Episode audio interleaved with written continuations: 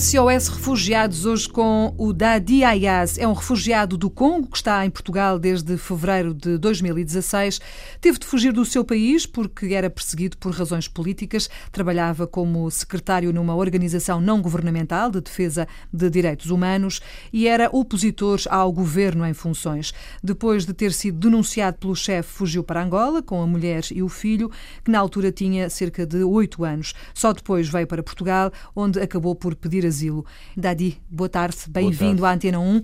O Dadi tem 43 anos sim, sim. e, ao que julgo saber, está muito bem em Portugal. Tô. Conseguiu encontrar paz, tranquilidade, uhum. um emprego, uhum. uma forma de estar e, de, e de ser. Uh, o próprio Dadi, não é? Sim, sim. Conte-nos um bocadinho a sua história. Eu sei que fala português mais ou menos bem, não é? Sim, sim. Eu sou Dadi, Dadi Machuma, filho do papá Machuma Anatol Moss, pai de três filhos. Tem três filhos. Três e os seus filhos. filhos estão onde? Os dois estão no Congo e o outro que está comigo mesmo, vou vos dizer, porque se separou só quando veio aqui à Europa, está em uhum. Angola, o David Machuma. O seu outro filho está em Angola com a sua mulher, é isso? Sim. Uhum. Portanto, também eh, saíram do Congo, também fugiram do Congo. Sim, sim. Conte-nos um bocadinho, vamos começar pelo princípio. O, o Dadi teve que sair do Congo porquê? Bem, eu saí do Congo porque era o secretário-geral no ONG, uhum. que ajudava os miúdos, os filhos das ruas, uhum. que tinham um presidente. Ele disse: Você vai ficar nesse lugar aí, vamos trabalhar juntos e vamos ver o que, é que vai dar. E quando entrei, senti que uma ideia é boa. Começaram a ajudar os miúdos da rua, que se chamava, os outros governos chamavam de Kuluna. Mas Kuluna significa bandido. Uhum. Filhos da rua são bandidos. Mas para mim eu vi que não, não são bandidos. São os filhos que merecem a vida. Porque só que o pai não tem bom salário, eram abandonados, não é? Abandonados na rua. Uhum. Os outros são felinos, perderam pai e mãe. E os outros que pai são incapazes de ajudar uhum. e vai fora, come na rua e fica aí. E agora, a ideia do nosso ONG era que filho não fica cansado, ainda tem oportunidade. Faz essa formação. Há muitas funções você pode fazer formação. Muitas e, atividades yeah, práticas do yeah, dia a dia. Okay. Uhum. Nós, quando recolher os filhos, meter no centro e no momento que a ideia, como a ideia era boa, hum. eu colaborava com a oposição. Os partidos políticos que estavam na oposição. E estava a apoiar de uma fação financeira. E se tem uma manifestação política, ele me concitava se os miúdos podem sair na rua. Eu aceitava, mas meu chefe não aceitava. Estava contra mim. Porque cada reunião que nós estava a fazer, escondidos, a polícia aparecia. Lá fora tem polícia. Portanto, vocês sentiam-se quase como se estivessem a fazer qualquer coisa de, de criminoso, não é? Voilà, é, é mesmo assim. Voilà, é, voilà. exatamente. Então, e eles, como que o polícia sabia que nós vamos fazer reunião, significa que dentro de nós tínhamos... Havia alguém que dizia, yeah, não é? Vir isso. Ou ele próprio chefe, porque ele não estava, nunca aceitou as ideias meu. Mas normalmente é isso que nós estamos a fazer tem que ir junto com as coisas do governo, porque se o governo não está a trabalhar bem, nós também vamos ter muito peso. E nós não temos dinheiro, mas, mas vamos para apoiar essa ideia que tu tem. Mas vamos pedir apoio. Mas, evidentemente, tinha pessoa que tinha dinheiro, que uhum. apoiava também nossa ideia. Tinha, mas não estava a chegar.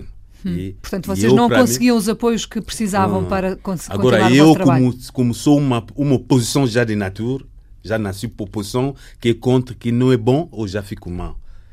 Portanto, eh, basicamente aquilo que aconteceu foi que o Dadi falou, contestou, eh, reclamou. E... Ou reclamava, manifestava, mandava hum. o miúdo na rua. Epa, se ele vai matar, vamos, vai matar. Nós queremos paz porque esse país é nosso. Como uma vez falei no miúdo, eu disse: se você está aqui nesse centro, porque teu pai é capaz. Porque tu sabe que teu pai está vivo, né? meu pai vive lá. Então, tu, teu pai é capaz porque o governo não está lhe paga bem. Então, para tu ser bom, essa ideia que nós temos contigo aqui, e teu pai também ser bem capaz, não vamos entrar na rua. Vamos sair na rua, vamos fazer manifestação pacífica e declarar, vamos escrever nos bandeiras aqui o que é que nós queremos. E junto com os partidos políticos. Era mesmo assim. E primeira vez aconteceu que não me mandaram uma carta de convite para ir se apresentar no, no tribunal. Eu disse, não, essas coisas já sabe. Mandei meu avô, e meu avô que se foi se apresentar lá. Lá lhe disseram que não, fala no teu avô para deixar essas coisas que está a fazer, porque a vida dele está... Em risco. É. Hum. E a partir dali que eu disse, não, dessa vez vou fugir. que fui para Angola. Hum, e quem me ajudou. Não se sentia seguro no seu país. E lá mesmo eu disse: hum, hum, dessa vez eu vou ter que fugir. Porque não tinha mais apoio. Porque você liga mesmo o presidente, o chefe, ele não atende o telefone. Tinha uma reunião de escondido, a polícia chega lá. Significa que esse chefe é do governo. Não sei, porque se você é do governo, o que é que você está ganhando? Porque eu não estou a ver dinheiro que você está trazendo aqui. Hum. Às vezes é eu que traz os, os opositores que traz dinheiro. Mas eu nunca vi todo dinheiro.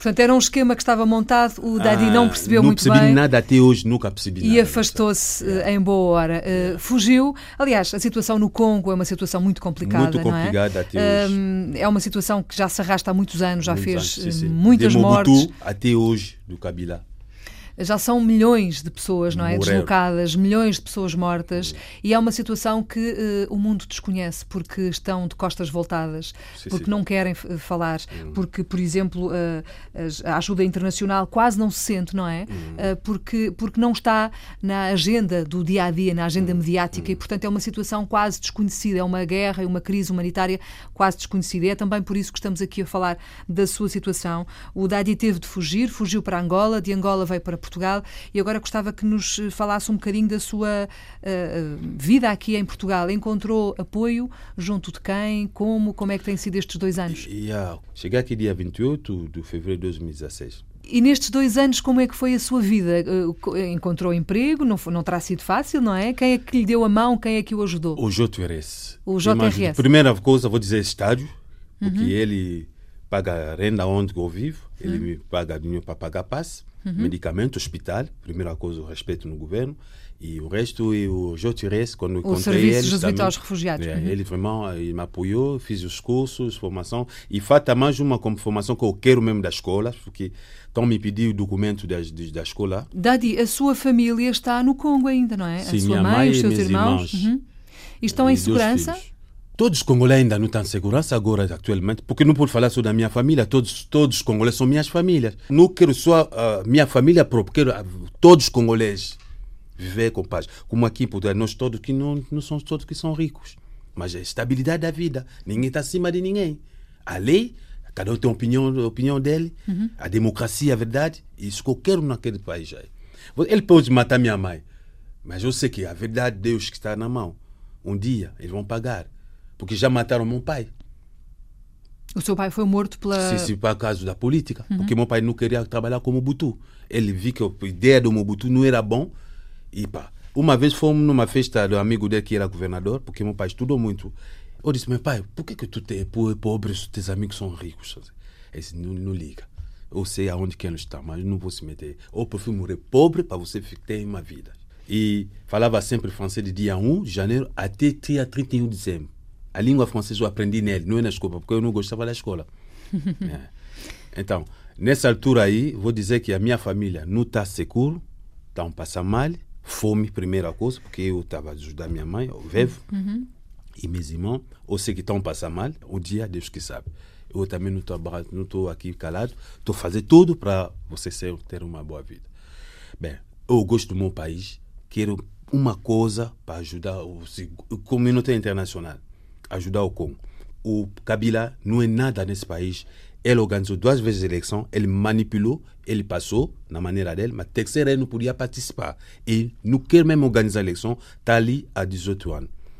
Todas as igrejas católicas do Congo, depois da igreja do domingo, todo mundo vai ficar na rua, pacificamente, a dizer que não governo deixa poder, demissiona, porque nós podemos organizar nossas coisas. É uma situação difícil e muito difícil, complicada, muito que difícil. se arrasta há muitos anos, infelizmente, hum, e hum. que tem pouca visibilidade, na, na, enfim, aqui em Portugal e na hum. Europa e pelo mundo, e é também um pouco por isso que nós quisemos eh, ouvir o seu testemunho. Uh, a guerra no Congo já fez mais de 5 milhões de mortos. Hum. Eu, eu, estive a ler algumas informações e recolhi esta, por exemplo, que me, que me deixou, enfim, um bocadinho perturbada. Só o ano passado, e segundo dados da ONU, mais de 5 mil pessoas por dia e todos os dias foram obrigadas a fugir das suas casas. Uhum. Ou seja, quase 2 milhões de pessoas só num ano. Ou seja, isto multiplicado por vários anos são milhões e milhões de, de deslocados, de mortos. Eu espero que consiga encontrar aqui em Portugal a paz que precisa e que procura, que a sua família consiga fazer-lhe companhia, a sua mulher e o seu filho que estão em Angola ainda, não é? E que hão de chegar. Sim, sim. Muito bem, espero que tudo corra bem. Se precisar da nossa ajuda, estamos cá também para divulgar a sua história. Muito obrigada por ter vindo. E uma coisa Sim. que eu vou dizer: a independência da África era muito cedo. E por isso deu invejas no comunidade internacional que vão sofrer. Esse sofrimento do Congo faz parte da independência que os Mobutu, Lumumba precipitou. Mas estou a pedir favor. Eu quero que o Congo fique como Europa.